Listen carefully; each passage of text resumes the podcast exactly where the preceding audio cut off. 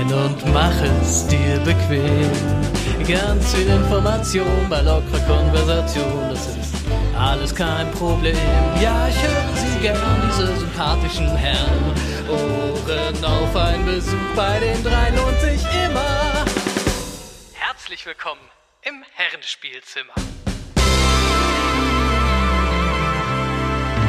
Hallo, liebe Community und herzlich willkommen äh, im Herrenspielzimmer, Ausgabe 17. Ja, und wir haben einen ganz, ganz, ganz spannenden Gast äh, heute hier. Ähm, der, der Enkles ist ja seit kurzer Zeit im Schach verfallen, was ich ein ganz spannendes Thema finde. Ich habe davon absolut keine Ahnung. Von daher übergebe ich jetzt einfach mal an den Clays und der wird unseren ganz spannenden Gast jetzt einfach mal vorstellen. Einen schönen wie immer. Und ja, zu dem Schachverfallen würde ich doch zurücknehmen. Also, das kann man nicht spielen nennen, was ich da mache. Aber ja, ähm, seit ungefähr eineinviertel Jahren äh, hatte ich so eine kleine Schach-Challenge äh, mit einem anderen Streamer und äh, ich war so schlecht. Äh, ich bin so untergegangen und habe mir gedacht, kann man noch ein bisschen lernen zumindest. Und seitdem bin ich so ein bisschen dabei und verfolge zumindest das Schach-Business ein bisschen. Gucke YouTube-Videos und so weiter. Und da gucke ich unter anderem auch dem äh, Niklas Huschenbeet zu. Und der ist heute der Gast. Äh, Hi. Hi, freue mich dabei zu sein hier. Ja, wir freuen uns auch, dass das so spontan klappte noch. Ähm, kurz zu dir, du bist, ich hoffe, ich habe das alles äh, richtig notiert, aber du bist das zweimal deutscher Meister im Schach, ne? Ja, das stimmt. Genau, ähm, 2012 und 19, glaube ich. 2010 und 19, genau. Ah, 2010 und 19, okay. Aber und aktuell die Nummer 9 in Deutschland insgesamt.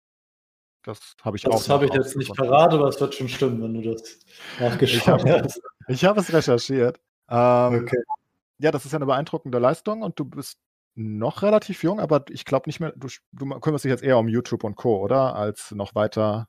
Oder spielst du immer noch aktiv Turniere und Co.? Wenn es möglich ist, spiele ich wieder aktiv Turniere. Genau, das hat sich dann letztes Jahr sehr stark verschoben, wo es losging mit der Corona-Pandemie im März wurden dann sämtliche Ligaspiele, Turniere und alles wurde abgesagt. Und da habe ich mir gedacht, okay, jetzt habe ich sehr viel Zeit. Was mache ich jetzt? Und ich hatte meinen YouTube-Kanal schon länger, schon seit 2012, aber der war so ein bisschen vor sich hingedümpelt. Da kam so ein Video pro Woche und das Wachstum war sehr langsam. Ich stand so bei so 33.000 Abonnenten und ich dachte mir, okay, Vielleicht probiere ich es nochmal. Nur auf Deutsch. Nochmal richtig reinhauen. Jeden Tag ein Video, Livestreams, mehrere Livestreams die Woche. Und schau mal, was passiert. Einmal noch einen Anlauf starten und sehe da, das hat richtig gut funktioniert. Ja, du, du, du hast viel. Ich habe ja zwei Coaching-Sessions mit Quick gehabt damals, Anfang 2020. Und äh, ich war furchtbar. Es tut mir auch so leid. Ich glaube, er hasst mich. Ähm, und äh, du machst ja sehr viel mit Quick jetzt. Ähm, ihr macht gemeinsame Viewer-Turniere miteinander oder gegeneinander und habt eure eigenen Kämpfer im Turnier. Und ja, es läuft ja bei euch beiden genau. hervorragend. Ja, The Big Greek hat mich auch inspiriert oder motiviert. Also das kann man ganz klar so sagen. The Big Greek ist ein äh, internationaler Meister aus Hamburg, Georgios Soleides.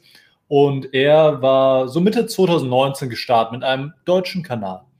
Und dann ist es bei ihm richtig abgegangen. So im März zum Kandidatenturnier auch, also zu einem großen internationalen Turnier.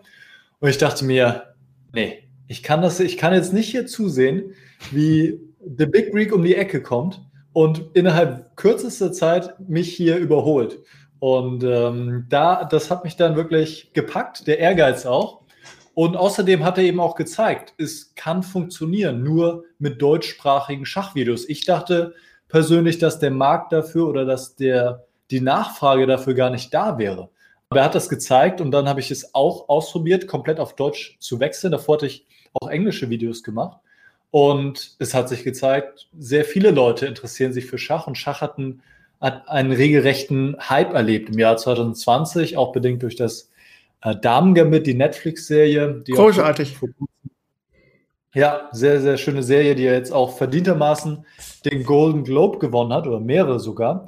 Und auf einmal spielen sehr viele Schach, interessieren sich dafür, haben das Spiel neu äh, entdeckt oder wiederentdeckt, haben es in der Vergangenheit gespielt und, und jetzt wieder rausgekramt, auch dadurch bedingt, dass die Leute viel mehr Zeit zu Hause verbringen oder mehr Zeit generell haben. Und dann entdeckt man vielleicht so alte Hobbys wieder. Ja, absolut. Denkst du, ähm, aber es liegt auch viel einfach an Magnus und äh, äh, Nakamura, oder? Also, dass auch der Hype überall so ist. Ich meine, Magnus ist einfach so ein lustiger Typ irgendwie. er hat so einen trockenen Humor und, und ist so irgendwie ein bisschen in die Gaming-Szene auch reingegangen und auch auf Twitch sehr aktiv. Ne? Also er selbst nicht, aber er ist ja dauernd bei Turnieren und er macht immer lustige Interviews. Und Nakamura ist natürlich jetzt einer der größten Twitch-Streamer überhaupt, der komplett, keine ja. Ahnung, dominiert hat 2020. Das hilft ja bestimmt auch den deutschen Markt extrem, würde man meinen. Ja, Magnus Carlsen, der Weltmeister, natürlich ist er auch eine äh, populäre Figur, aber ich glaube, für den Schach-Hype hat Hikao Nakamura noch viel mehr gemacht. Nakamura ja. auch ein Weltklasse-Spieler. Mittlerweile, du hast es gesagt, größter Twitch-Streamer unter den, den Schachstreamer, aber auch generell schon. Er hat jetzt eine Million äh, Abonnenten, ja. Follower auf Twitch. Das ist einfach enorm. Wir müssen uns daran erinnern, das ist Schach. Und er hat ganz viele Kooperationen gemacht mit anderen Persönlichkeiten. Jetzt zum Beispiel zuletzt Mr. Beast, der auf YouTube einer der größten Creators ist, also der unglaublich viele Abonnenten hat auf YouTube und ganz viele solche Kooperationen. Und Nakamura hat enorm beigetragen zu dem Schachhype und dass es mittlerweile wirklich sehr viele Leute gibt, die Schach streamen auf Englisch, auf Deutsch gibt es immer mehr und das ist, Interesse ist da. Und das freut mich natürlich, dass sich das alles so positiv entwickelt hat und das Schach tatsächlich, man könnte sagen, aufgeblüht hat. In der, aufgeblüht ist in der Corona-Zeit, während viele andere Sportarten ja, zurückstecken mussten und komplett gar nicht mehr stattgefunden haben. Ja. Ähm, dann mal eine Frage zu den Anfängen oder das heißt nicht eine Frage, es ist eigentlich bekannt, wie bei den meisten Profisportlern muss man Schach sehr früh beginnen, um richtig gut zu werden, denke ich oder weiß ich. Du hast mit vier begonnen schon.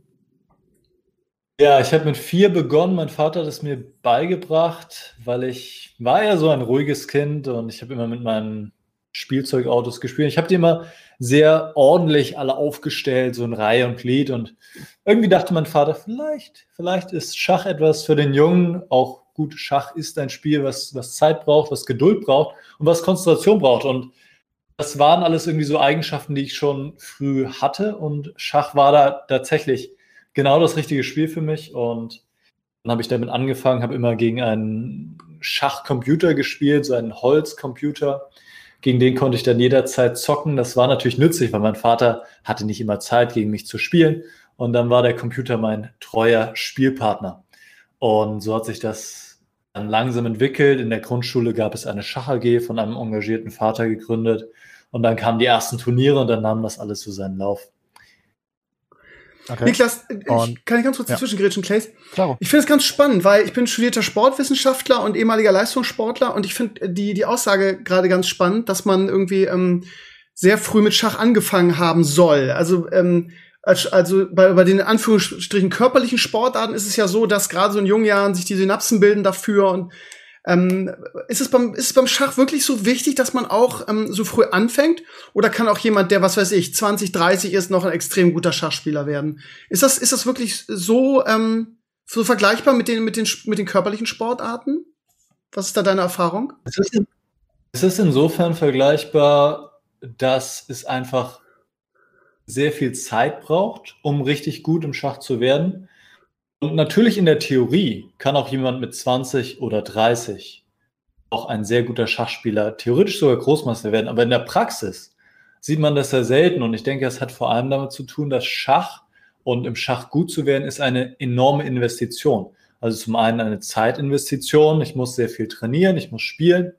Und zum anderen auch eine finanzielle Investition zu einem gewissen Grad. Natürlich das Training, möchte bezahlt werden und die Turniere kosten auch Geld und so weiter und so fort. Und in der Kindheit und in der Jugend hat man diese Zeit. Natürlich, man geht zur Schule, aber davon abgesehen hat man Zeit für solche, ähm, um das, um Schach zu trainieren, um Schach zu spielen. Und ich denke, im Alter von 20 oder vielleicht auch 30 gibt es einfach andere Prioritäten. Man hat einen 40-Stunden-Job in der Regel und man gründet vielleicht eine Familie, man hat Beziehungen und und so weiter und so fort. Und Schach ist einfach ein Spiel, was man nicht schnell sehr gut spielen kann. Das macht ja auch den Reiz aus, dass es so schwierig ist, dass es so komplex ist. Und deshalb braucht es viel Zeit und Training, um richtig gut im Schach zu werden. Und da hilft es dementsprechend, wenn man früh anfängt. Wobei ich glaube, Magnus Carlsen hat später angefangen, also verhältnismäßig spät. Mit sieben oder acht erst. Aber ja, also ja, erst. spät im Sinne von, wann andere Großmeister oder Weltklasse-Spieler angefangen haben. Ja, aber das Problem ist doch, oder was heißt das Problem? Aber es ist doch einfach so generell, warum sollte es im Schach anders sein als zum Beispiel im Tennis? Also es gibt ganz wenige Ausnahmen, die wirklich Weltklasse erreichen, wenn sie nicht als Kleinkind angefangen haben, weil du da einfach mehr lernst und das verinnerlicht. Ich glaube, das ist bei Schach bestimmt auch so, dass du einfach gutes Basisverständnis in deinem Gehirn einfach aufbaust für das Spiel. Ich habe zum Beispiel extreme Struggle mit Schach. Also wirklich, es ist, also ich habe auch nicht so viel gespielt vielleicht, aber ich bin ja eigentlich jemand, der Taktikspiele spielt sein Leben lang schon ne, und Card Games und das ist ja auch der strategische Gedanke dahinter immer. Und mit Schach, meine Güte, das macht mich fertig. Ich stelle dauernd Sachen ein. Es ist, das ist furchtbar. Ich sehe dieses Schachfeld einfach nicht vor, vor meinen Augen und ich, ich, ich versteiner mich immer so auf einzelne Sachen und ich glaube, das ist halt was, was man vielleicht auch in jungen Jahren besser lernen kann, wenn man das dann einfach besser verinnerlicht. Ja, auf jeden Fall. Also es ist ja auch immer die Frage, wie viel ist Talent, wie viel ist tatsächlich dann Arbeit oder wie viel macht die Umgebung aus und das Spielen, das sind alles Faktoren. Und ich denke auch, dass sich früh die Synapsen ausbilden können, man vielleicht dieses Schachverständnis, dieses Gefühl für die Figuren dann auch entwickelt in frühen Jahren. Und eben zum anderen dieser Zeitfaktor, dass ich einfach als Kind oder als Jugendlicher in der Regel deutlich mehr Zeit habe für so ein Hobby, für so eine Sportart, als dann in späteren Jahren. Ja, klar, logisch. Das kommt bestimmt dazu. Das ist wahrscheinlich bei den meisten Sportarten ja so. Ähm, wie sieht's aus? Ähm, muss man klug sein, richtig klug sein? Muss man wirklich einen hohen IQ haben, sozusagen, um Schach zu spielen? Oder kommt es auf was anderes an? Was würdest du da sagen? Also ist es wirklich eine Intelligenzsache oder? Das ist so eine Assoziation, die gerne gemacht wird. Dass Schachspieler intelligent sind, smart sind, clever sind. Und da habe ich natürlich auch nichts dagegen, wenn jemand äh, diese Assoziation dann macht. Aber ich denke nicht unbedingt, dass, dass Schachspieler automatisch intelligent sind. Ich denke, man kann schon sagen, dass, sage ich mal, prozentual durchschnittlich mehr, also dass der IQ höher ist bei Schachspielern als bei Nicht-Schachspielern, aber man muss einen hohen IQ, IQ haben oder besonders intelligent sein, um gutes Schach spielen zu können. Also äh, die beiden Sachen sind meiner Meinung nach äh, vielleicht schon irgendwie korreliert, aber die hängen nicht kausal miteinander zusammen. Okay. Gut, dann gehen wir, denke ich mal, Richtung äh, deine Projekte. Also du hast schon erzählt, den YouTube-Kanal, den ich äh, lustigerweise wahrscheinlich durch Creek gefunden habe. Ich habe erst Krieg-Videos gesehen und dann wurdest du mir dauernd vorgeschlagen, auch nebenbei, zusammen mit den ganzen englischen, äh, Agatha Mator und Co. Es gibt ja wirklich mhm. viele äh, coole Sachen. Und ich habe ähm, ich hab irgendeine Eröffnung von dir die ganze Zeit gespielt. Hm, hab's aber immer nicht hinbekommen, war furchtbar. Ähm, das ist eine Sache, die du machst. Dann machst du Livestreams auf Twitch. Ähm, die habe ich auch schon öfters gesehen. Und was du aber, glaube ich, hm, ich weiß nicht, ob noch wichtiger oder nicht ist, du hast noch deine eigene Schachschule, Chessons. Was genau machst du da? Genau. Ähm, ja, ich mache Livestreams auf YouTube, Twitch und, und veröffentliche Videos auf YouTube, aber tatsächlich mein Hauptaugenmerk ist schon meine Schachschule Chessons. Also Chess und Essence ist so eine Kombination von den beiden Wörtern. Und diese Schachschule habe ich vor jetzt fast zweieinhalb Jahren gegründet, Ende 2018, mit einem anderen Schachtrainer. Und unsere Intention war einfach, wir wollten komplette Trainingsprogramme anbieten im Amateurbereich, um den Leuten zu helfen, ihr Schach zu verbessern. Und im Schach gibt es ja eine, eine Wertungszahl, die, die genau aussagt, wie gut ein Spieler ist. Gibt es zum einen die nationale Wertungszahl hier in Deutschland, das ist die DWZ, Deutsche Wertungszahl. Und außerdem gibt es auch eine internationale Zahl, die sogenannte ELO. Mhm. Und wir haben dann gesagt, okay, was müssen, was muss jemand wissen, um auf ein bestimmtes Level zu kommen, von sagen wir 1400 DWZ oder von 1700 DWZ oder von 2000 DWZ. Und dementsprechend haben wir drei Trainingsprogramme erstellt, die auch so heißen, erreiche 1400 DWZ, erreiche 1700 DWZ und erreiche 2000 DWZ wo alle Themen im Schach abgedeckt sind, von Eröffnung, Mittelspiel, Endspiel, Taktik, Variantenberechnung, alles, was dazugehört. alle diese Themen für das jeweilige Spielstärke-Niveau ähm, auf das Niveau zugeschnitten, um den Leuten alle das mitzugeben, um auf ihr Level, was sie anstreben, zu kommen. Und jetzt tatsächlich aktuell, und da denke ich auch ein bisschen an dich, äh, ähm, oh dass äh, wir, wir bereiten gerade, ich habe heute hab ich Videos aufgenommen zu einem Einsteigerkurs. Also da starten wir wirklich bei den, also wir starten bei den Schachregeln und dann den absoluten ähm, ja, Basics, um reinzukommen. Und was du ja auch erwähnt hattest, dass du häufig das Schachbrett nicht überblickst oder dass dir vielleicht Figuren hey, hey, hey. so einzig abhanden kommen. Und das sind genau die Themen, die wir da äh, dann angehen. also ich bin schon auf 1600 bei Lead Chess, ja, ich bin kein absoluter Anfänger. Die sagen, ich bin besser als 70 Prozent. 60, glaube ich. Okay. Egal. Ja, das ist doch ein Start. so Aber nur im Rapid-Chess. Ich bin so schlecht im Blitz. Ich weiß nicht warum. Ich bin eigentlich immer so ein schneller Spieler in allen Spielen und im Blitz bin ich so schlecht. Aber naja. Das, das, das liegt einfach daran, dass Schach ein schwieriges Spiel ist und Zeit braucht. schnell spielt. Ich habe eine ganz, eine ganz doofe, doofe Noob-Frage. Ähm, was muss man denn für ein, für ein Elo-Rating oder was muss man denn ähm, schaffen, um überhaupt Großmeister zu werden? Das ist so ein großer und cooler Begriff. Was muss ich dafür, was muss ich dafür haben? Okay, genau. Großmeister wird man, wenn man 2500 Elo äh, erreicht. Also diese Zahl braucht man auf jeden Fall. Und darüber hinaus braucht man drei sogenannte Großmeisternormen. Das heißt, man muss eine bestimmte Leistung, eine bestimmte Performance erzielen in Turnieren. Also man muss gegen gewisse Anzahl von Titelträgern spielen. Und es gibt verschiedene Kriterien. Und wenn man das was erreicht hat, also ELO 2500 und diese Großmeisternorm, dann bekommt man von der FIDE, dem Weltschachverband, bekommt man einen Großmeistertitel verliehen. Wie viele gibt es da aktuell auf der Welt ungefähr? Gute Frage. Ich glaube so 1500 okay. vielleicht. 1200 bis 500. Ich bin mir nicht ganz sicher. Okay, spannend. Ja, das ist so ein Titel, denkt man immer, Großmeister, wow, das ist ja ein ganz krasser Typ. Jetzt weiß ich endlich, wie man den bekommt. Ne? Ja. Ähm, äh, Kleis, ich grätsch dazwischen, ich habe mich die ganze Zeit zurückgehalten, weil ich einfach selber so viele Fragen habe und dir nicht irgendwie deine, deinen Gast hier kaputt ja, machen will.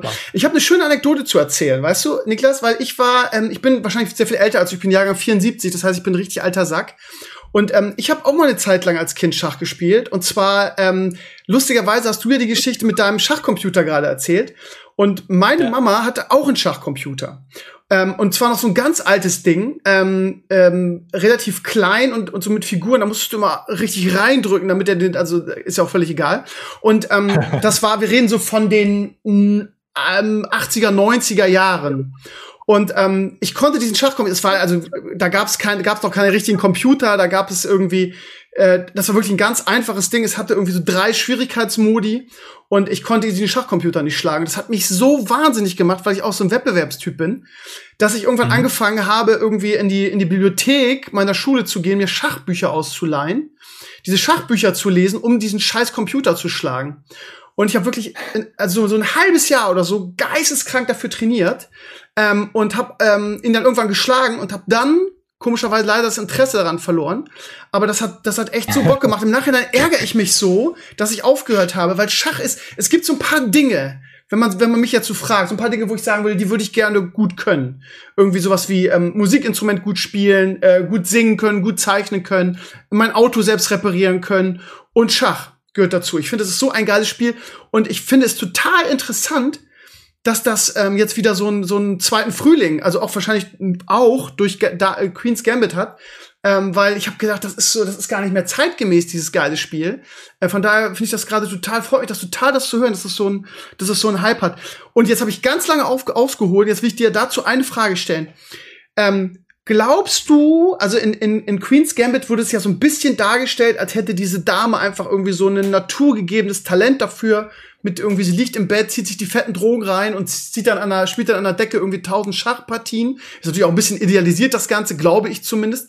Ähm, was glaubst du, macht einen guten Schachspieler aus? Wie viel davon ist Talent und wie viel ist wirklich ähm, harte Arbeit, tausend Bücher lesen, sich hunderttausend Spiele angucken. Wie ist deiner Ansicht nach der, der Prozentsatz von Talent und fleißig, fleißig und Arbeit und Lernen? Ja, das ist ja immer diese Diskussion, ne? Nature versus Nurture. Also wie groß der Einfluss von dem, was man so mitbekommt direkt und wie groß der Einfluss der Umgebung und das Training, was man macht. Für mich ist ungefähr 50-50, würde ich sagen. Aber ich meine, man kann das einfach nicht genau festlegen oder feststellen. Aber ich denke schon, dass eine gewisser, gewisses Talent schon da ist. Aber das entscheidet nicht komplett darüber, ob, ob ich gut werde im Schach. Es gibt ja diesen Spruch und der gefällt mir sehr gut. When talent doesn't work hard, hard work beats talent. Und ähm, ja, auf Deutsch, wenn, wenn, wenn Talent nicht hart arbeitet, dann, dann schlägt harte Arbeit das Talent. Und äh, so sehe ich das im Schach auch. Und ähm, was war nochmal der erste Teil deiner Frage? Äh, du hast es schon beantwortet. Der, der erste Teil war meine, meine persönliche Anekdote. Von daher. Hast du alles schon beantwortet? Nee, nee, nee? Bevor, es ging, bevor es da um die Prozentzahlen ging. Äh, vielleicht irgendwie dieses Bücher ausleihen und lernen. Also wie viel, wie viel von, das würde mich nochmal persönlich interessieren. Wie viel Arbeit muss man da reinstecken, um ein guter Schachspieler zu werden? Ja gut, dann müssen wir erstmal definieren, was ein guter Schachspieler ist. Ja, okay, ist, hast du ne? recht. Hast du recht. ja, ja. Ja, unterschiedlich. So gut also wie du. Boah, okay. Top 250 der Welt. Ja, vielleicht kannst, ja, vielleicht kannst du ja mal erzählen irgendwie, wie viel du irgendwie, was du so an Büchern und oder, oder was, was du generell sagst, was Sinn macht irgendwie. Oder das ist ja eine, eine Variable, die nicht definiert ist, da hast du recht. Aber was würdest du sagen? Wie viel, wie viel Zeit hast du irgendwie in, kann man wahrscheinlich auch nicht sagen, aber in Bücher und ähm, andere Schachpartien und diese ganze Theorie gesteckt? Ja, das ist relativ schwierig so ja, glaube ich. Äh, Im Nachhinein, aber ich finde diese, dieser eine, irgendjemand hat mal diese These aufgestellt, um ein Experte zu werden, braucht man 10.000 Stunden. Und ich kann euch auf jeden Fall versichern, also 10 Stunden, 10.000 Stunden in einer Tätigkeit, ich kann euch auf jeden Fall versichern, die habe ich absolviert.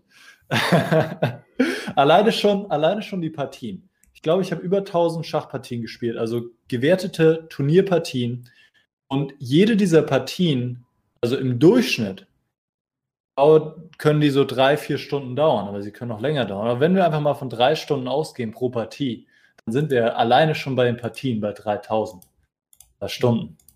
Und, und dann kommt natürlich die ganze Vorbereitung auf die Partien, das Training natürlich, äh, was man so online spielt. Ich, ich bin 29, mit vier habe ich angefangen und äh, mein ganzes Leben hat mich Schach begleitet. Aber um auf deine Frage zurückzukommen, um ein guter Schachspieler zu werden, wie lange brauche ich dafür? Ungefähr. Ungefähr, damit man mal so einen Wert hat. Also wir haben ja in meiner Schachschule Chessens haben wir diese drei Trainingsprogramme, um auf ein Level von 2000 zu kommen. Wenn man 2000 hat äh, in ILO oder DWZ, dann ist man, dann ist man echt ein guter Schachspieler. Das kann man schon so sagen. Klar, von 2000 bis 2500 Großmeister ist noch ein großer Unterschied. Aber mit 2000 ist man wirklich besser als, als die meisten. Also klar besser als die meisten. Und äh, wir haben das so, ursprünglich haben wir es so ausgelegt, dass jedes Trainingsprogramm ungefähr neun Monate dauert. Und wir haben diese drei Trainingsprogramme, das heißt, wenn man dreimal neun nimmt, sind wir bei 27. Das heißt, man ist bei zwei Jahren und drei Monaten. Also ähm, wenn man kontinuierlich damit trainiert. Aber das ist natürlich, okay, ist die eine Seite ist das Training, die andere Seite ist die Praxis. Aber ich bin relativ sicher, dass wenn jemand wirklich kontinuierlich ähm, mit den richtigen Trainingsmitteln trainiert und wichtig ist natürlich auch die Spielpraxis. Das klar, ohne geht es nicht. Aber wenn jemand wirklich da dabei ist, dann kann man das in zweieinhalb, drei Jahren schaffen. Behaupte ich einfach mal jetzt. Egal ab welchem Alter? Ja, gut. Also, wenn du jetzt anfängst, wie Steve, Steve jetzt, keine Ahnung. also, wenn, wenn, Steve jetzt anfangen würde. Könnt ihr bitte Jahren, aufhören, alte Menschen zu flamen? Das gehört sich nicht. Ja, muss man ja, ne? Du, du bist auch nicht mehr wie Tom Brady, das ist nicht mehr. Doch, das, doch. Nee. Doch. Nee. nee. Ich habe alles gewonnen, was es zu gewinnen gibt. European Podcast Award steht hier vor mir. So. Also 2000 ist ja wirklich extrem hoch. Ähm, es geht ja hier wirklich um DWZ, es geht ja nicht um Leadchats Elo, die ja deutlich höher im Schnitt. Ja. Ne? Also Niklas, um, jetzt mal jetzt mal Butter bei den Fischen. Ne? Ich habe ähm, einen YouTube-Kanal irgendwie, gut, ich habe nicht mehr so viel Reichweite wie früher, aber ne, ich habe wirklich alles probiert. Veganer Monat, Äh, ich mache gerade irgendwie eine Reihe zum 3D-Druck und so weiter. Ich bin jemand, der gerne neue Sachen ausprobiert irgendwie. Wenn ich jetzt anfangen würde und sage, der Niklas, die geile Sau hat mich jetzt hier richtig motiviert, ich will jetzt, ich will jetzt durch die Decke gehen. Ähm, jetzt nur mal unabhängig davon, also du würdest mir wahrscheinlich raten, in deiner, in deiner Schachschule das, das Einsteigertrainingsprogramm zu machen. Du hast gerade gesagt, das dauert ungefähr neun Monate. Aber jetzt, du bist jetzt, jetzt gerade kurz, bist du jetzt mein Coach. Was würdest du mir raten? Was, was soll ich alles tun? Für Leute, die jetzt anfangen wollen. Leute, die jetzt anfangen wollen, ja. also komplett neu anfangen oder. Ja, wie gesagt, ich habe ja Vorkenntnis, als ich 16 war. Das heißt, ich bin natürlich schon, ich weiß natürlich, wie der Hase läuft. Von daher, ja gut, neu anfangen. Sagen wir mal neu anfangen. Okay, ja gut, also ähm, die, Basis, sage ich mal, am Anfang ist vor allem, dass man im Tennis gibt es diesen Begriff Unforced Error. Mhm. Deutsch quasi unnötige Fehler, unerzwungene Fehler. Und ich hatte tatsächlich heute ein Training äh, mit jemandem, der, der steht ungefähr da, wo du stehst, denke ich. Ungefähr. Er hat mhm. dieses Jahr angefangen, ist sehr ambitioniert, ist im Schachfieber und hat richtig Bock, spielt online und trainiert auch in meiner Schachschule und hat richtig Bock.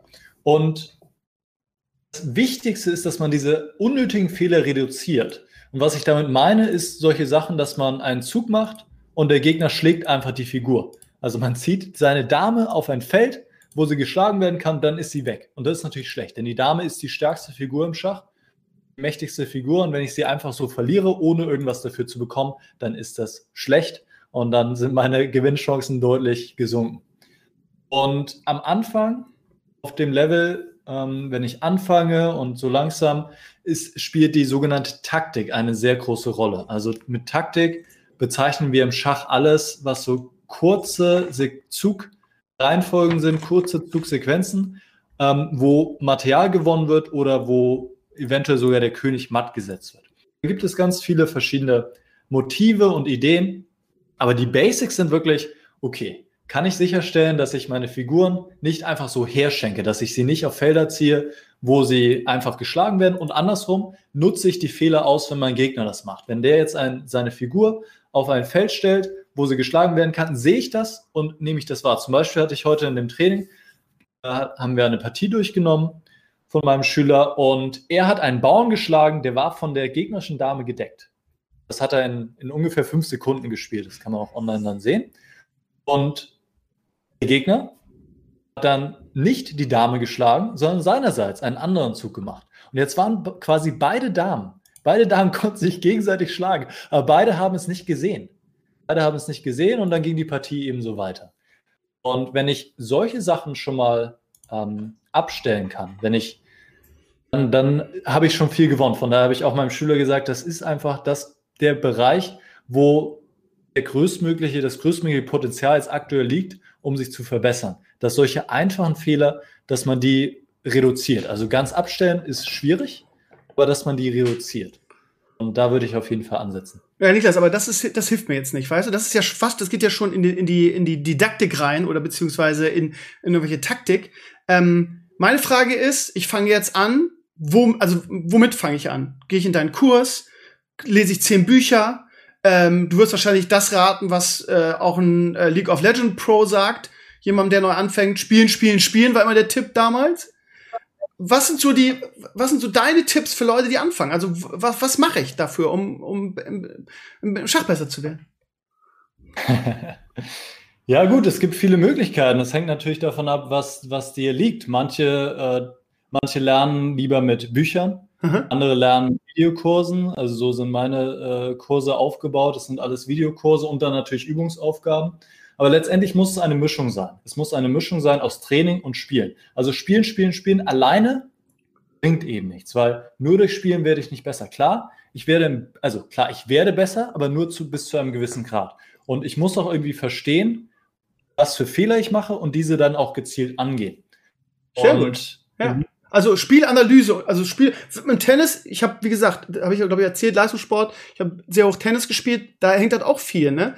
Also Analyse ist auch im Leistungssport, also im, im, im, im körperlichen Leistungssport, ähm, ein wichtiger Punkt. Ne? Fehler, was habe ich falsch gemacht? Warum habe ich dieses Spiel verloren? Ja. Ne? Ja, genau. Also im Schach ist das eben besonders gut möglich, weil wir die Partie, nachdem sie vorbei ist, wir können sie Zug für Zug können wir sie durchgehen. Wir können sie mit dem Computer analysieren. Der Computer sagt uns, wo wir Fehler gemacht haben auf, auf den Internetseiten jetzt bei Leadchess oder chess.com, da wird das direkt angezeigt. Hier hast du einen fetten Patzer gemacht. Hier, das wäre besser gewesen. Was allerdings der Computer nicht unbedingt zeigt, und da kommt ein persönlicher Trainer dann ins Spiel, ist, warum sind diese Fehler passiert oder was hätte man besser machen können oder was, was ist die Ursache davon. Mhm. Ähm, Im Schach gibt es sehr viele Faustregeln und das ist sehr hilfreich, aber es gibt auch für alle diese Faustregeln immer Ausnahmen und da hatte ich heute auch ein, ein Gespräch mit meinem Schüler, hm, der der? Hört ihr mich noch? Ja, ja, ja alles ja. gut. Jetzt schon wieder mein Bildschirm schwarz. Okay, sorry. Ähm, der auch mich gefragt hat, ja, was.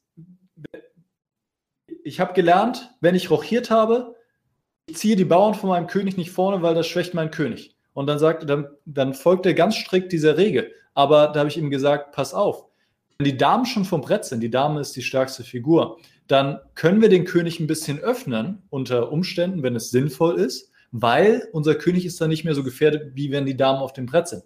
Und genauso verhält es sich auch mit vielen anderen Faustringen. Es gibt eben Ausnahmen und Schach. Ja, es ist kein Spiel, was man einfach, man lernt ein paar Regeln. Klar, es gibt Prinzipien, aber es gibt auch irgendwo wieder Ausnahmen und das macht es so komplex. Und aber das macht es auch so reizvoll, weil es eben nicht einfach ist. Ähm, was kostet, also ich meine, es, es, wird wahrscheinlich auch jemand, was kostet das bei dir an deiner Schachschule, wenn ich den, den Grundkurs äh, belegen will, über neun Monate, hast du gesagt? Oder wird das ja, monatlich abgerechnet? Ja? Wird das monatlich abgerechnet oder wie, wie läuft das bei dir, wenn ich jetzt einsteigen will? Ja, also ich kann ja schon mal sagen, wenn der, also der Einsteigerkurs, da, da sind wir jetzt dran. Mhm. Und ich kann euch beiden anbieten, ihr könnt da auf jeden Fall einsteigen, wenn ihr möchtet. Also Könnt ihr gerne. Ich bin kein äh, Einsteiger. Was ist denn das hier? Ich bin auf jeden Fall dabei, Niklas. Scheiß auf Enclaves. Ich bin dabei, Alter. Ich bin dabei. Okay, also er ist noch nicht fertig. Du kriegst was anderes. Wenn es was anderes ist, genau. Wir sind jetzt gerade dabei, also ich bin gerade dabei, die Sachen aufzunehmen und ich Geil. hoffe, diesen Monat kommt das Ganze online. Aber um auf deine Frage zurückzukommen ja. zu den drei Trainingsprogrammen, da sieht das so aus, dass ein einzelnes, also jedes Trainingsprogramm besteht aus drei Kursen, das ist nochmal unterteilt. Und ähm, jeder Kurs, an dem kann man dann ungefähr drei Monate ähm, mit trainieren. Und ein einzelner Kurs kostet 159 Euro und die zusammen, also die drei Kurse zusammen, kosten dann 399 Euro. Okay. Ist wahrscheinlich für neun Monate dann, ne? Also für, für bis 1400 zum Beispiel. Genau, richtig. Genau. Finde ich aber fair. Finde ich jetzt nicht teuer. Klingt zuerst mal, keine Ahnung, wir haben Vereinfacher, da kostet eine Jahresmitgliedschaft auch 450 Euro. Das finde ich, find ich okay. Finde ich okay. Es ist es ist eben so, dass auch viel drin ist. Ne? Also es ist jetzt kein Zwei-Stunden-Kurs oder so. Wir reden da wirklich von, ähm, bei dem ganzen Trainingsprogramm reden wir von 70 Stunden Videomaterial plus Übungsaufgaben und so weiter und so fort. Also das ist eben das ganze Paket und wir haben ähm, festgestellt, dass die Leute, dass den Leuten das auch gefällt, wenn sie einfach sagen, okay, ich habe hier das Trainingsprogramm und da ist alles drin, was ich brauche um besser zu werden im Schach. Wenn ich jetzt die Videos schaue, wenn ich die Übungsaufgaben mache, und das ist wirklich das Wichtigste, die Übungsaufgaben, ähm, weil sich nur berieseln zu lassen passiv, das macht eben nichts. Wir müssen selber den Kopf anstrengen, damit irgendwas passiert. Und wenn Sie die Videos schauen, wenn Sie Übungsaufgaben machen und natürlich auch die Praxis sammeln, dann online in, auf den verschiedenen Schachseiten oder auch im Schachclub, wenn das wieder geht oder Turniere spielen, dann werden Sie einen Unterschied sehen. Das sehen wir auch immer wieder in den Testimonials, die wir bekommen von unseren, von unseren Schülern. Okay. Ich kann auch mal kurz einhaken ja, auf, auf, auf, Steves äh, ja. Ursprungsfrage, wie, wie ich besser geworden bin, weil also ich, ich spiele ja erst seit eineinhalb Jahren und ich habe äh, als Kind mit meinem Opa Schach gespielt ab und an, aber ehrlich gesagt kannten wir beide die Regeln nicht richtig offenbar. Also wir kannten die Regeln, glaube ich, grob, aber mein Opa hat immer gesagt, der Läufer ist viel, viel wertvoller als das Pferdchen und er hat das Pferdchen genannt, deswegen nenne ich es immer noch Pferdchen und nicht Springer. Es ist furchtbar. Ist ein bisschen cringe, und muss ich echt sagen, Clays, aber okay. Du, du bist mal Schimpflief, ja? mein Opa, ja. Äh, wir, wir, haben, wir haben immer versucht, uns gegenseitig Schäfermatt zu setzen, weil wir nichts anderes konnten und der Erste, der weiß, hat gewonnen in der Regel, nicht wahr? Das war alles, was ich konnte. Und dann bin ich auf Lichess eingestiegen. Hinterwäldler. 805 Leck mich doch. Dann bin ich auf 850 Elo getroppt. Ne? Du startest mit 1500, glaube ich. Oder mit 1400? Oh, Keine Ahnung. Na, ich bin auch richtig runtergetroppt. Komplett. Ich konnte gar nichts. Und das ist nicht eineinhalb Jahre her. und da habe ich dann, wie gesagt, dieses Streamer-Channel gehabt gegen einen anderen Streamer und ich habe, der war damals mal in der Schach AG und ich habe ein, zwei Spiele gewonnen. Der war auch nicht gut, aber ich bin untergegangen am Ende. Und das hat mich ein bisschen wütend gemacht, dass ich das so schlecht kann. Und dann habe ich für mich äh, gefunden, und jetzt bin ich ja immerhin, also ne, von 850 auf Überstart wieder zurück bis 1600 immerhin in ja, Rapid. Und den bei, ja, und den Blitz bei ungefähr 1400. Das ist zwar noch nicht gut, aber das ist immerhin etwas. Und ähm, was, was mir geholfen hat, war zum einen deine und Kriegsvideos, Kriegseröffnungsstrategien zum Beispiel oder die Eröffnungspatzer. Das ist ja eins seiner besten und größten Videos. Ähm, wo, er, wo er halt zeigt, zum Beispiel, dass man einfach die, die Leichtfiguren alle erstmal entwickeln muss. Das habe ich nie gemacht. Ich bin da mit meinen Bauern ja. und meiner Dame rumgelaufen übers Feld, ne? und hatte schöne Tage. Genau. So einen kleinen Sonntagsausflug mit der Dame, gleich raus damit. Das ist natürlich alles schlecht. Und wenn die erklären das dann ja auch, also in den ganzen Videos. Ähm, und was auch geholfen hat, ist ähm, diese Aufgaben, die man auf Lead Chess hat zum Beispiel. Ne? Diese, diese finde die Lösung, wie du den, also was ist der beste Zug für die nächsten zwei, drei Züge, weil da sind ja immer sehr starke Motive dabei, die du äh, keine Ahnung, wenn du Schach anfängst, würdest du niemals sehen, dass du deinen Läufer irgendwo opferst, damit du die Bauernstruktur am Königsflügel irgendwie zerstörst. Ne? Das siehst du hm. nicht. Unmöglich. Also, das wirst du nicht verstehen, Niklas, weil, weil du das seit du vier bist irgendwie ja, siehst. Ja, aber das würdest du nicht sehen. Du würdest denken, what the fuck, ich, ich kann nicht so vorherberechnen, was dann passiert. Ähm, aber wenn man das dann halt ein paar Mal gesehen hat, wie das dann, und dann, das prägt sich so ein bisschen ein zumindest. Und ja. das ist wirklich hilfreich. Und diese Aufgaben, die machen ja auch Spaß. Du kriegst dann wirklich eine Re Wertung dafür und du freust dich, wenn du eine geschafft hast und ärgerst dich, wenn du was nicht geschafft hast. Ähm, das, und vor allem, weil ich ja nicht so der Theoriemensch bin. Ich hasse Theorie. Ne? Das ist, glaube ich, mein größtes Problem beim Schach. Manchmal gucke ich mir so ein Spiel mal an und gucke, was. Ja, ich, ich glaube, ich bin eher der Bobby Fischer dann doch. Ne? Also der hat, glaube ich, auch eher gespielt. Du bist nicht Bobby Fischer, Clay. Sorry, dass ich das jetzt sage und dein Traum zu Dann halt Du nicht, bist nicht Bobby Fischer. Hör mal, Niklas, ich bin jetzt total, ge total gehuckt gerade. Das mit dem, mit dem äh, Anfängerkurs für mich, das ist jetzt, hast du mir versprochen, ne? Ich bin dabei, ne? Bist du dabei? Alles klar. Fall, ja. ähm, das ich habe noch eine Frage an euch beide irgendwie. Das hast du gesagt, das dauert noch ein bisschen. Das heißt, ich könnte mich ja schon mal so ein bisschen vordingsen. Was würdet ihr beide mir raten? Ich trage extra Enclays mit, weil der natürlich meine Position viel besser verstehen kann als jetzt ein deutscher Meister. Womit fange ich an? Du hast gerade was von der Website gesagt, was Partien untersucht und mir sagt, ähm, wo die dicksten Fehler liegen und so weiter. Was, was für Webseiten sind jetzt für mich als Anfänger relevant, um mein, mein Schachspiel zu verbessern? Also, Dan Clays hat es ja eben schon erwähnt, es gibt wirklich eine großartige Seite, die komplett kostenlos ist. Sie heißt Lead Chess, also L-I und dann Chess. Und dort hat man sehr viele Möglichkeiten. Also natürlich am wichtigsten ist, dass man spielen kann. Und du kannst auch direkt schon anfangen zu spielen. Also spielen ergibt immer einen gewissen Sinn, solange es mit genügend Zeit passiert. Also ich würde jetzt keine Blitzpartien empfehlen, sondern wirklich sich ein bisschen Zeit dafür nehmen. Das bedeutet 15 Minuten, 20 Minuten, 30 Minuten äh, eigene Bedenkzeit. Das heißt, die Partien können dann auch schon mal eine halbe Stunde bis Stunde dauern. Aber das ist auch nötig, äh, weil sonst hat man einfach nicht genügend Zeit, sich über die verschiedenen Möglichkeiten äh, zu überlegen. Leadchess.org? Okay. Chess.org. Mhm. Genau. Okay. Ist jetzt kurz gegoogelt, ja? Ja, klar, klar, logisch. Niklas, ich bin voll drin jetzt im Game, Alter.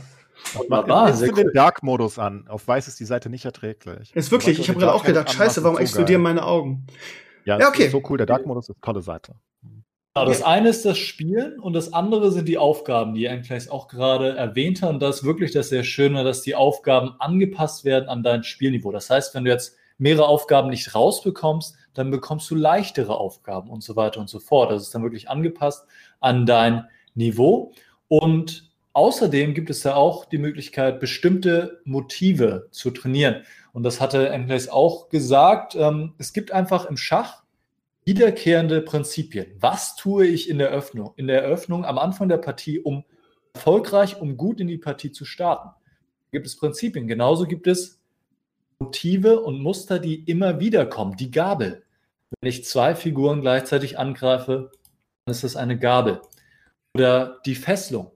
Wenn ich eine Figur fesseln, kann sie nicht gut ziehen. Oder der Spieß, wenn ich zwei Figuren auf einer Linie, Reihe oder Diagonale angreife und dann, wenn die eine zieht, dann gewinne ich die andere. Und davon gibt es sehr viele solcher taktischen Motive, genauso auch verschiedene Mattmotive. Eins der wichtigsten wozu ich heute tatsächlich erst ein Video gemacht habe, ist das Grundreinmatt. Oh Gott, ich hasse Und es. all das, kennst du, ne? Es ist so peinlich auf dem Stream. Immer wieder und wieder. Ja, und all das kann man da auch gezielt trainieren. Also da gibt es sogar so Themenbereiche und Leadchess ist wirklich eine großartige Ressource, um, um Schach zu trainieren und auch um selber zu spielen. Und darüber hinaus, ja, gibt es Videos auf YouTube natürlich auch sehr viele ähm, kostenlose Videos von allen möglichen Streamern. Ne? Also, Wie findet man deinen YouTube-Kanal? Wie heißt der? Heißt er einfach nach deinem Namen oder? Ja, das ist mein Nachname. Ist Okay. Also GM Huschenbeet ist das dann. Huschenbeet. Genau. Aber ganz ehrlich, ich bin gerade auf leadchess.org, das überfordert mich schon wieder. Bullet, Blitz, Rapid, Classical, was ist Nur das die alles? Zeit. Das ist nur die Zeit. Okay. Wie viel du Zeit pro, pro, für dein, deine Züge hast. Und das, Genau, das für dich Plus wäre so Rapid am besten ungefähr. Oder noch kann ich länger. auch eher empfehlen. Es Ich habe nämlich immer Blitz gespielt. Blitz 3 plus 2, weil ich gehört habe, das ist das beliebteste Blitz-Dings und ich will lieber schneller spielen eigentlich. Aber in Rapid bin ich viel besser, lustigerweise. Was heißt denn das? Hier ist Rapid 10 plus 0, Rapid 10 plus Du 5. hast 10 Sekunden. 10 Sekunden für dein ganz, äh, 10 Minuten für dein ganzes Spiel. Also jeder hat 10 Minuten. Und bei 10 plus 5 hast du 10 Minuten plus pro Zug 5 Sekunden. Ne? Ah. Und bei 3 plus 2 hast du halt nur 3 Minuten und 2 Sekunden äh, pro Zug extra. Was heißt 10 plus 0? 10 Minuten, aber ich habe keine Zeit, oder? oder Du hast keine extra pro Zug. Das heißt, wenn du dann wirklich auf Ah. 3 Sekunden bist am Ende, nur noch, du hast nur noch 3 Sekunden, dann, naja, dann musst du pre-moven. dann ist es zu Ende. Das ist dann nicht cool. Ja. Auch nicht geil. Steve, Steve, äh, Steve, für dich könnte auch noch interessant sein, es gibt auch die Möglichkeit, so lange Partien zu spielen, also in dem Sinne, dass man die über Tage hinweg spielt. Ah. Das ist dann ganz entspannt. Also das heißt, das kannst du, wenn du, wenn du jetzt andere Leute kennst, die, die auch gerne Schach spielen, die ähm, vielleicht ungefähr auf deinem Level sind, und dann könnt ihr euch verabreden und sagen, komm, wir spielen hier eine Partie und die geht dann über Tage und dann hat man für jeden Zug hat man einen Tag oder zwei Tage sogar Zeit, theoretisch. Man kann natürlich auch mehrere Züge an einem Tag spielen, aber du hast jetzt nicht diesen Druck, dass du jetzt direkt ähm, dir die Zeit nehmen musst für eine, für eine Schnellschachpartie, Rapid, dann äh, 40 Minuten oder länger, sondern es kann dann eben ein bisschen länger gehen und du hast wirklich so, also theoretisch so viel Zeit, wie du möchtest, um über die Züge nachzudenken. Okay, wenn ich auf neue Partie gehe und einfach spielen will auf Lead Chess, stehen da Varianten Crazy House Chess, bla bla bla. Ja, das, Da kann ich alles Standard und dann Minuten pro Spiel. Und du was klickst ist denn? einfach auf 10 plus 0 oder so. So Ach so. du eigentlich. Das andere, Ah. einfach drauf. Also dann startet sofort. Genau. Und dann spiele ich gegen, gegen einen anderen Anonymen. Ah ja, alles klar, super. genau. Du bist jetzt drin, ne? Ja, theoretisch. Hab, spielt jetzt schon weiter. Ich habe nämlich noch Fragen. ja, Ne, der Steve lernt jetzt schon. ich bin voll dabei. äh, Ne? Ich habe gehört, dass, äh, dass, dass du nicht so gerne äh, schnelle Partien spielst, ne? Also ich weiß nicht, ob das wirklich so war oder ob es nur einzelne sind, aber du bist eher der, für die richtigen klassischen Partien, oder? Zu begeistern? Ähm, ja, also ich blitz auch schon mal gerne, aber das ist jetzt nicht etwas, was ich groß außerhalb von meinen Streams mache. In meinen Streams in der Regel spiele ich da online und kommentiere meine Partien. Ich, ich erzähle meine Gedanken, meine Ideen und versuche so, das mitzugeben, zu vermitteln, was in meinem Kopf so los ist und wie ich auf meine Züge komme Mein Name und ähm, auf diese Art und Weise quasi Infotainment zu machen. Zum einen instruktiv, aber zum anderen auch unterhaltsam. Ja. Aber für mich ist Schach ein Spiel, was was mit mehr Zeit gespielt werden möchte. In dem Sinne, dass wirklich gutes, qualitatives Schach dann möglich ist, wenn ich, wenn ich eine Langzeitpartie spiele. Und mit Langzeitpartie meine ich, beide Seiten haben 90 Minuten, also anderthalb Stunden und kriegen dann auch mit jedem Zug noch 30 Sekunden obendrauf. Und dann gibt es nochmal extra Zeit dazu, ab dem 40. Zug halbe Stunde. Also da können die Partien schon mal drei, vier, fünf Stunden dauern. Aber das sind dann auch wirklich intensive Partien, gute Partien und für mich, so gehört Schach gespielt. Also das ist einfach mein, meine Lieblingsform, wie ich Schach spiele, richtig kompetitiv mit einem Gegner, der vor mir sitzt, der mir gegenüber sitzt, nicht wie online, alles anonym quasi, sondern das ist eine komplett andere Atmosphäre, diese, diese Turniersituation.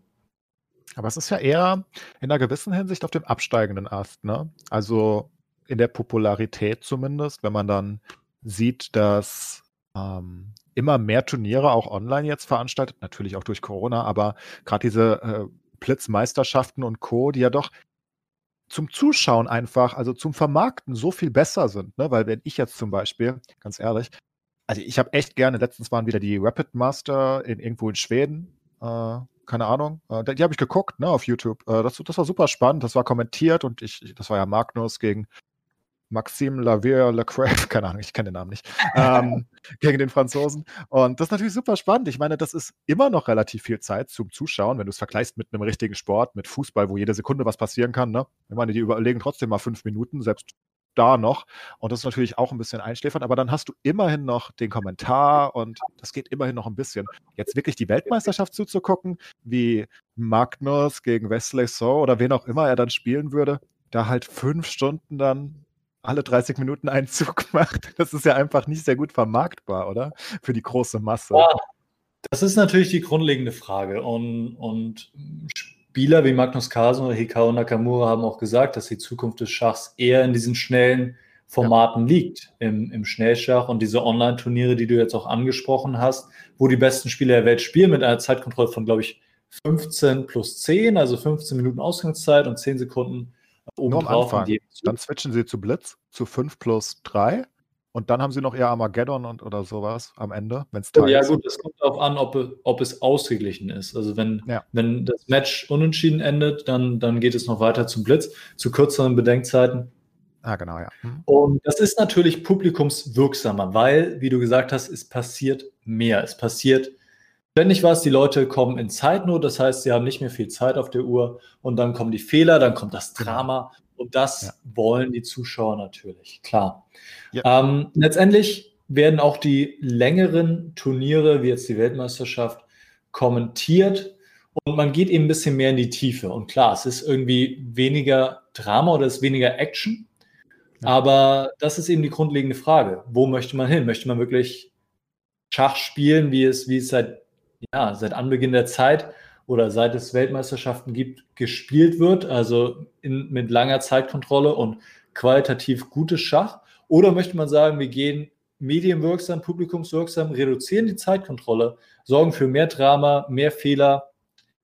Das ist eben, ja. ja ist das nicht auch attraktiver in einer gewissen Hinsicht, weil man, das ist ja ein Problem, dass einfach auch bei den absoluten Topspielern, ne, wenn dann äh, Magnus gegen einen der anderen Top Ten spielt, ähm, dass die ja meistens immer Draw ausgehen. Das ist ja auch sehr uninspirierend für den Zuschauer. Ne? Du guckst da sechs Stunden zu und du weißt, naja, in den meisten Fällen geht das eh unentschieden aus, weil keiner einen richtigen Fehler macht oder keinen relevanten genug. Ne?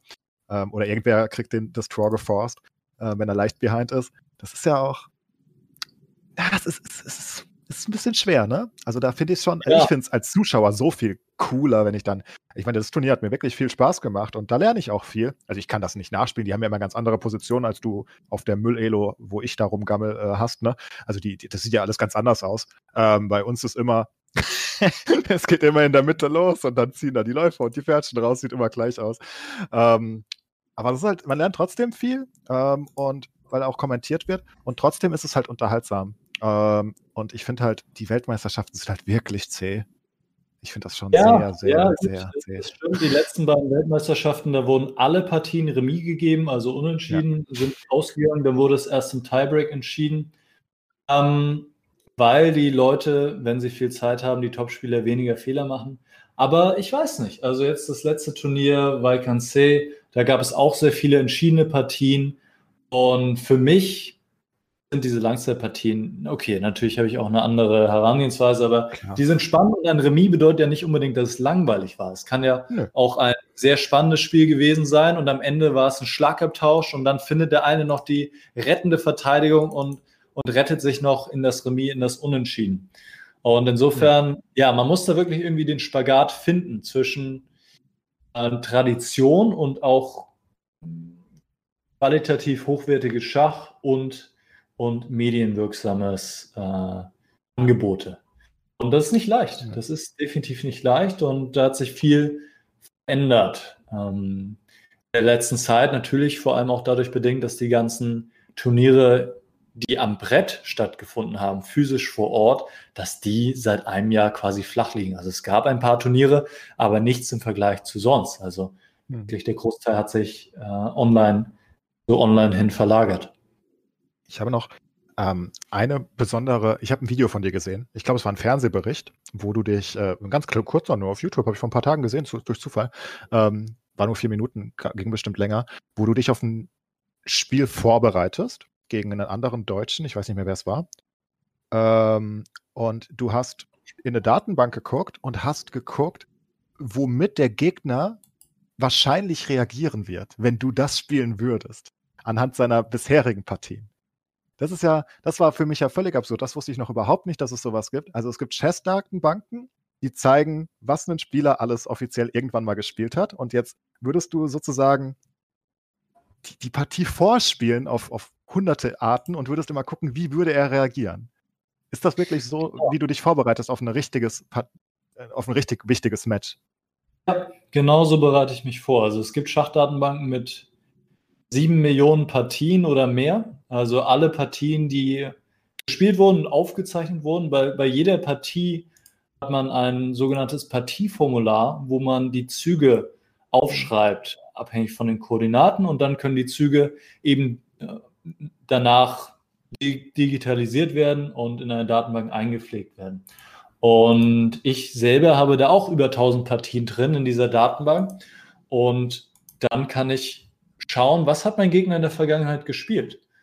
Und darauf basierend kann ich versuchen, natürlich nur versuchen, aber vorherzusehen oder vorherzusagen, was er gegen mich spielen wird. Also man geht natürlich davon aus, dass der Gegner dieselbe Eröffnung nochmal spielen wird. Und dann überlegt man, was tut man dagegen? Was, wie kann man den Gegner dann vor Probleme stellen? Was ist die eigene Strategie?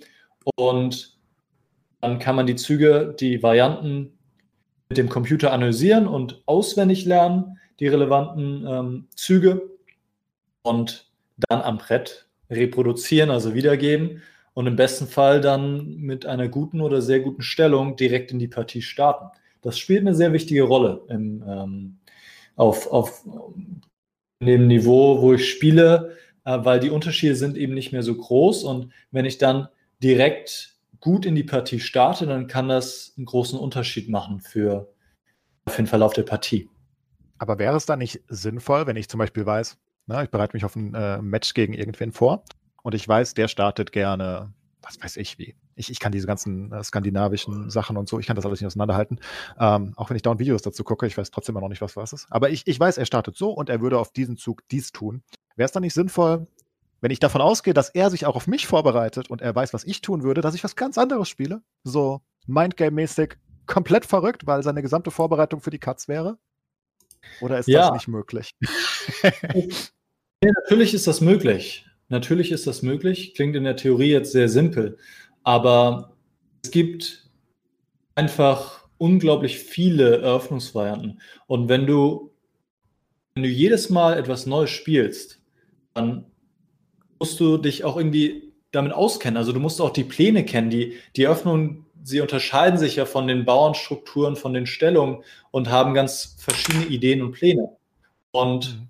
insofern ist es nicht leicht, so alle möglichen Eröffnungen zu spielen und immer wieder auszuweichen. Natürlich funktioniert das insofern, dass man dann vielleicht der Vorbereitung aus dem Weg geht. Aber fühlt man sich dann wirklich wohl in den Stellungen? Kennt man sie ähm, so gut wie vielleicht andere? Und äh, insofern, man versucht, also das Ziel ist einfach, oder das Ziel, was ich habe, ich versuche so früh wie möglich meinen Gegner zu überraschen. Das kann manchmal sein, dass ich ihn im ersten Zug schon überrasche. Aber manchmal kann es auch sein, dass ich irgendwo woanders jetzt einen neuen Zug mache oder von meinen bisherigen Partien abweiche. Und deshalb ist diese Vorbereitung ist schon so ein bisschen Mindgames, weil man muss versuchen, vorherzusehen, was der Gegner spielen wird gegen einen und was man dann dagegen probiert. Und das ist äh, nicht leicht. Hört sich nach super viel Arbeit an. Ganz furchtbar. Sowas hasse ich ja. Ich spiele einfach so gerne. War wie, wie im Fußballtraining früher mal. Ich habe Training gehasst. Ich will immer nur Spiele haben. Ah, ich bin ein Spielkind. Aber ja. Würdest du, ich meine, du, du bist sehr gut, ähm, und das, das hat Steve vielleicht noch nicht so ganz verstanden, ne? Die, die Elo-Zahl ist so absurd. Die, die geht nicht mehr viel weiter, ne? Also 2500 ist schon Grandmaster, aber 2600 ist schon, ich möchte nicht sagen ein anderes Level, aber irgendwie schon, ne? Also das ist schon deutlich besser. 2600 als 2500 dann. Ähm, und jetzt haben die allerbesten Leute, du bist 2600 in der Regel ungefähr. Und die allerbesten ja. sind bei Ich glaube, Magnus ist bei 2,9 irgendwas, ne? Was insane hoch ist. Äh, 2,860 glaube ich aktuell. Also Okay. 2,9 hat noch nie jemand erreicht. Seine beste Zahl war 2008 schon 89. Also er war schon sehr nah So dran. close. ähm, würdest du in, ähm, würdest du, wenn ihr ihr spielt, also ich weiß nicht, ob du Magnus schon mal gespielt hast, ähm, in einem richtigen Spiel, würdest du eine Chance haben? Also zumindest, also könntest du mit ihm competen in einem Turnier oder ist das, ist das trotzdem noch weit über dir? Also ich weiß, also er ist besser als du, obviously, wahrscheinlich, aber hast du eine Chance? Er ist besser als ich. Das können wir auf jeden Fall so festhalten. Ja, natürlich habe ich eine Chance. Ähm, Aber die Chance ist eben nicht so groß. Ja gut, aber, aber So. also ne, jemand wie, wie ich hätte ja null Chancen von einer Million Spiele, würde ich kein einziges gewinnen. Du schon. Also du würdest, äh, du würdest, also ich Von, meine, einer ja, Million, von einer Million Platinen auf jeden Fall. Also Mhm. die Frage ist, ob man jetzt unterscheidet zwischen, okay, würde ich wirklich gewinnen? Das wäre sehr schwierig. Oder würde ich ein Remis schaffen? Remis, da würde ich mir schon Chancen geben. Ähm, gewinnen wäre noch eine andere Geschichte. Und man muss natürlich auch überlegen, von was für einer Zeitkontrolle spielen wir, äh, sprechen wir hier. Ist das jetzt Blitz oder ist das eine Langzeitpartie? Das ist auch noch so die Frage. ja, gegen Nakamura würdest du wahrscheinlich nie im, im Bullet gewinnen können, ne? Einfach weil es seine Hauptdisziplin ist und du da nicht ganz so, sagst du Nee. ja selbst. Hier Im Bullet, genau, Bullet ist eine Minute oder weniger auf der Uhr, Ja. eine Minute, Minute für die ganze Partie. Das ist komplett verrückt eigentlich. Und Hat, ja, es hat schon noch irgendwie was mit Schach zu tun, aber es hat vor allem auch Geschwindig mit Geschwindigkeit an der Maus zu tun. Und da wäre jetzt gegen Nakamura sehr schwer. Ja, Nakamura ist insane. Brauchst du eine E-Sports-Maus, ne? das kannst du nicht mithalten. Ne? Ja, das, das macht so Spaß, Nakamura zuzugucken, wenn er, wenn er wirklich, er, er, er spielt da mit einer Minute, ne? Und macht da irgendwie zehn Züge im Voraus und erzählt die, wie sie laufen werden. Während er, das ist so verrückt. Ich, ich verstehe das nicht. Alles verrückt, was er da tut. Ähm, ja, was ist interessant. Bitte? Steve, wie ist deine Partie gelaufen? Ähm, äh, du, ich habe mir ehrlich gesagt ähm, gerade deinen YouTube-Kanal angeguckt. Äh, spielen kann ich die ganze Nacht, wenn du, äh, Okay. wenn, wenn du, ich, ich, ich gucke gerade deinen YouTube-Kanal an und ich finde äh, spannende Sachen, die ich mir gerne angucken würde. Das Problem ist, wenn ich da jetzt draufklicke, dann hört man das, äh, weil mein OBS das capturen würde. Aber ich habe schon so drei Videos, wo ich gleich unbedingt mal reingucken will. Zum Beispiel fiese Öffnungsfalle gegen Italiener, äh, gegen Italienisch. Matt in sieben Zügen, das interessiert mich. Ist das diese alte Nummer irgendwie, wo man einfach eröffnet und dann irgendwie mit der Dame äh, ins, das kannst du ja nur gegen Noobs machen. Das hat ja bei mir damals in der Schule war ich der King damit, ja. Ist das das oder ist das was anderes? Also man macht was mit der Dame, ja, aber ich weiß Okay, ich jetzt guck, nicht ich guck mir das gleich an. Ich guck mir das gleich an. Ich habe, ich glaube, es war von dir, Niklas, aber es ist schon ein Jahr her. Ich glaube, ich habe ein, eine Falle von dir gelernt. Oh, ich weiß nicht, was für eine Eröffnung das ist. Das ist, wo du. Das ist so eine Standarderöffnung von, von, ähm, von äh, Weiß und du ziehst, wenn du dein Pferdchen, dann, dann bietest du das Pferdchen zum Traden an und ziehst dann die Dame raus. Ich glaube, das war von dir. Und Ja, das ist eigentlich. das, was Steve meint. Das ist das, was Steve meint. Das ist genau das? Okay. Das, das, ich habe das so oft versucht und die sind nie drauf reingefallen. Und dann habe ich einmal geschafft und ich war so happy.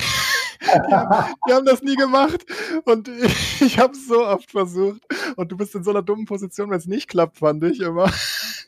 Ja, okay, so günstig ist auch nicht, aber ja, wenn die Falle nicht klappt, dann ist es nicht so optimal. Deshalb habe ich auch dazu gesagt bei dem Video, okay, ähm, eigentlich spielt man Schach nicht unbedingt auf Fallen, sondern es soll auch irgendwie ins Gesamtbild passen. Aber das ist natürlich sehr beliebt, ne, diese Fallen, Ja, weil das ist dann so ein schneller, schneller Sieg, wenn es klappt und äh, ist dann auch cool. Ähm, Das ist auch aber ein schöner ja, wenn Sieg, wenn es klappt, weil du, du setzt ja mit dem. Pferdchen matt am Ende, ne? Wenn es richtig klappt, glaube ich. Genau. Ja, das ist halt super lustig. Das gefällt mir. Aber ähm, Hast gerade wieder ja, das Pferdchen gesagt, also Hinterwäldler, ja, ne? ich nenne das Pferdchen. Pferdchen, Alter. Hör mal, äh, ich bin, äh, wo, wo kriege ich denn bei Lee Chess irgendwie so eine Analyse? Wenn ich jetzt einfach neue Partie mache und spiele, wie kann ich dann, äh, wie wird das Spiel dann durch den Computer analysiert für mich? Danach. Also wenn du die Partie beendet hast, gibt es da die Möglichkeit, auf Analysebrett zu Ah. gehen. Da kannst du die Partie dann mit dem Computer durchgehen und dir wird auch angezeigt mit ähm, so Zeichen, was gute Züge waren oder ich glaube vor allem, was schlechte Züge waren. Und wenn dann ein Fragezeichen steht oder zwei Fragezeichen, dann war das ein fragwürdiges. Ah, sehr gut. Ich will dich damit gar nicht lange nerven. Ich werde einfach nächste Woche Enklärs irgendwie bei diesen ganzen Anfängersachen Sehr fragen. gut, ja. Und ähm, aber eine Frage noch Wie, wie kann ich denn, alles in deiner Historie. Ähm, Also dann Clays, wie mache ich das? Du hast gerade gesagt, irgendwie dein Rating ist auf 800 gefallen und jetzt bist du wieder auf 16, 1700. Ähm, wie, wie, wie setze ich denn mein Rating zusammen? Mache ich das auch über Lead Chess oder wie läuft das? Das ist alles auf Leadchess. Du spielst Okay. da, also du machst dir einfach einen Counter Ja. eigentlich, ne? Dann, Ja. du, dann bist du nicht mehr anonym. Und dann hast du auch eine Match-History und dann, dann spielst du zum Beispiel Rapid. Du startest mit 1500, am Anfang kriegst du mehr Punkte, wenn du gewinnst und verlierst mehr, wenn du verlierst, bis sich das halt eingependelt hat, wie jedes Elo-System. Das kennst du ja auch. Ah, Okay. Mhm. Ähm, Schach hat es halt nur erfunden ursprünglich. Und, Die ähm, Schweizer. Ne? Und dann, ähm, dann, dann geht das halt, und naja, und dann, dann hast du das da einfach. Du kannst auch unranked spielen, aber das ist ja doof. Okay. Ja, ich, ich, ich greife jetzt an. Mal gucken, guck ich, ob ich auf meine alte Bibliothek in, in Bremen-Gröbling wieder irgendwie zurückgreifen kann und die alten auch- Schachbücher da ausleihen. Gibt auch immer Turniere und Co. auf äh, Leadchess. Niklas Aha. macht auch welche da, glaube ich. Ne, äh, Niklas, vielleicht, vielleicht nochmal die Frage, weil wenn unsere Community jetzt genauso Blut geleckt haben wie ich, ähm, wie oft streamst du in der Woche und wo, wo kann man dich sehen? Wahrscheinlich auf Twitch ganz normal unter deinem Namen wahrscheinlich, ja? Genau, ich bin auf Twitch und auf YouTube. Ich streame gleichzeitig auf beiden ähm, Ah. Plattformen mit meinem Namen, ja. GM Huschenbild ist das dann. Und da kann man mich finden. In der Regel einmal die Woche, manchmal auch zweimal, aber immer auf jeden Fall oder fast immer am Dienstagabend. Das ist so mein Slot. Irgendwie hat sich so herauskristallisiert. Genau. Und von wann bis wann immer? Circa? 20 Uhr? Früher? 20 Uhr bis so 22 Uhr, 22, 30. Kann auch schon mal 23 Uhr sein, so ungefähr. Klingt cool. Alles klar. Gut. Ja. Jetzt haben wir Steve zum Schach gebracht, jetzt ist alles vorbei. Ja, zieh die Farm an, Cl- Clays, ne? Zieh die Farm an. Mich kriegst du nicht mehr, ich bin zu gut geworden. Also, Ich, äh, wie hältst du die Motivation? Jetzt mal seriously, Niklas, das ist das Schlimmste bei mir. Ich, ich weiß nicht, wenn ich Ach komm, ey, da bist du aber auch kein gutes Beispiel, Clays. Ey, jedes Spiel, du hörst halt immer komm, relativ schnell Ich wieder habe auf. Hearthstone drei Jahre gespielt und ich spiele immer Spiel noch nennst du das, oder ich was? Spiel Ja. nennst du das. Keine Ahnung. Ja, ja. Bei, bei, bei, bei PoE irgendwie hast du einmal in Oberbass gespielt, da warst du raus. Also ich, ich, du bist auch keine, kein äh, super Beispiel für, für Ja, aber ich compete eigentlich gerne. Und in Schach, aber das macht mich ganz traurig. Ich habe wenn 30 verliere, Jahre Tennis auf. gespielt, Alter. Jeden Tag fünf Stunden trainiert, Alter. Das ist, Dann das ist erst- Motivation. Dann brauche ich erst wieder ein gutes YouTube-Video, nämlich bis ich wieder Lust bekomme oder ich gucke Queen's Gambit. Ach so, das ist noch mal eine Frage, die das vielleicht zum Abschluss noch mal, weil das viele so im Vorfeld in meinen Comments auf meinem Blog gefragt haben. Wie realistisch ist denn dieses Queen's Gambit? Diese ganze Atmosphäre und wie das so dargestellt wurde? Deiner Ansicht nach? Gut, also ich, ich mein, also ich kann jetzt nichts dazu sagen, wie, wie die Turniere in den 1960er Jahren in den USA aussahen, aber generell laufen die Schachturniere so ab. Man hat da die, die Bretter aufgebaut und man hat die Uhr natürlich, das ist wichtig, um sicherzustellen, dass die Partien nicht ewig gehen. Und dann hat man auch ja, Zuschauer, je nachdem, die um das Brett herumstehen. Also sie haben das schon ziemlich realitätsgetreu gemacht und was mir auch sehr gut gefallen hat, ist, dass sie sich wirklich Mühe gegeben haben, ins Detail zu gehen, auch mit den Partien. Das waren Partien, die teilweise wirklich gespielt wurden oder haben sich was ausgedacht dazu, aber es hatte alles Hand und Fuß.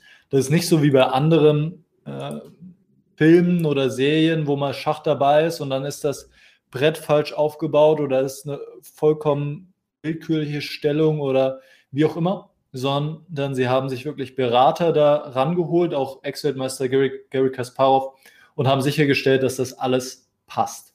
Und insofern ist das schon recht nah an der Realität. Das Einzige, was ich sagen würde, manchmal kommen die Züge da sehr schnell in diesen, in, in den Folgen, was natürlich deshalb gemacht ist, weil sonst langweilig wäre, wenn es, wenn da nichts passiert. Aber die richtigen Partien, die dauern schon deutlich länger. Und da äh, wird auch mal für einen Zug 10, 15 Minuten nachgedacht. Und das kommt in der Serie nicht unbedingt so rüber, denke ich. Mhm. Ja, das Und was kannst du noch. glaube ich, ist eher, ist es realistisch, dass es so Wunderkinder gibt, die einfach basically daheim das einfach so, so lernen und dann das erste Turnier gegen einen guten, ich meine, das waren 2000er Spieler im ersten Turnier, glaube ich, ähm, gegen den gewinnen oder, oder knapp verlieren. Ich weiß gar nicht mehr, wie es ausging. Wird gewonnen. Ähm, Gegen den Großmeister im ersten Turnier. ist das realistisch?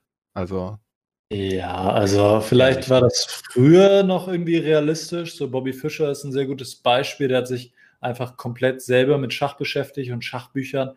Aber heutzutage, ich denke, du brauchst einfach Trainer, du brauchst irgendwie Interaktion mit anderen Schachspielern, die besser sind als du, die dir was beibringen. Und ob das jetzt im, im Schachclub ist oder online, ob man sich austauscht, aber so ganz alleine, das stelle ich mir sehr schwierig vor. Einfach weil heute die Computer zu stark sind, ne? Und die Leute einfach zu viel. Die Leute sind ja heute auch im Schnitt viel stärker als wahrscheinlich ne, 1850 oder so, ähm, ja. wo die Leute noch einfach gespielt haben, was sie wollten. Die waren ja auch schon gut bestimmt, aber da gibt es ja die, die, die, großen Alten wie Murphy und Co., die waren ja auch sehr gut, aber wahrscheinlich sind die einfach, werden die heute nicht mehr gut, ne? Also gegen heute, heutige ah, Spieler. Diese Vergleiche sind immer schwierig, ne? weil genau, wir haben ein komplett anderes Zeitalter. Das Schach hat sich verändert, das Schach hat sich weiterentwickelt. Die Computer machen einen Riesenunterschied, denn die Computer sind besser als, als jeder Mensch und können sehr gut genutzt werden für die Analyse ähm, von Schachpartien, für die Analyse der Eröffnung. Und insofern hat sich da viel, viel verändert. Aber ich würde dir auf jeden Fall zustimmen, dass die Leute generell heute ein, ein besseres Schach spielen als, als früher. Ja, ist halt leichter zu lernen jetzt auch einfach und zu analysieren. Früher hättest du da was nicht, was machen müssen.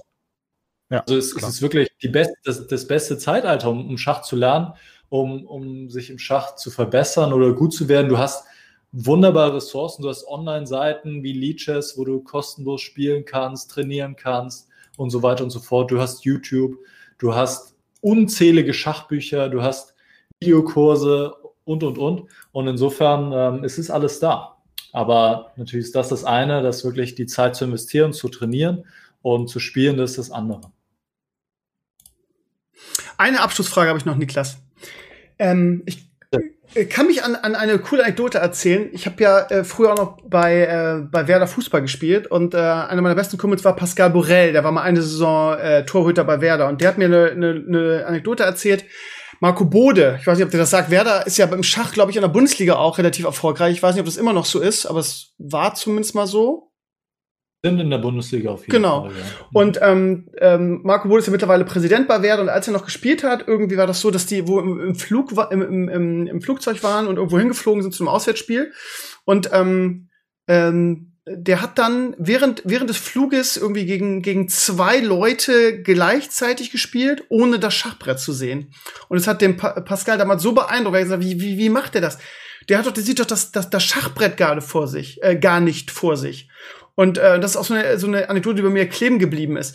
Bist du, würdest du sagen, könntest du sowas auch? Könntest du sagen, okay, ich spiele jetzt gegen, ähm, gegen Enclaves und Stevino, die haben beide das Schachbrett vor sich und ich ähm, mache das Ganze nur aus dem Kopf? Ähm, ja. Könntest also, du auch, ja?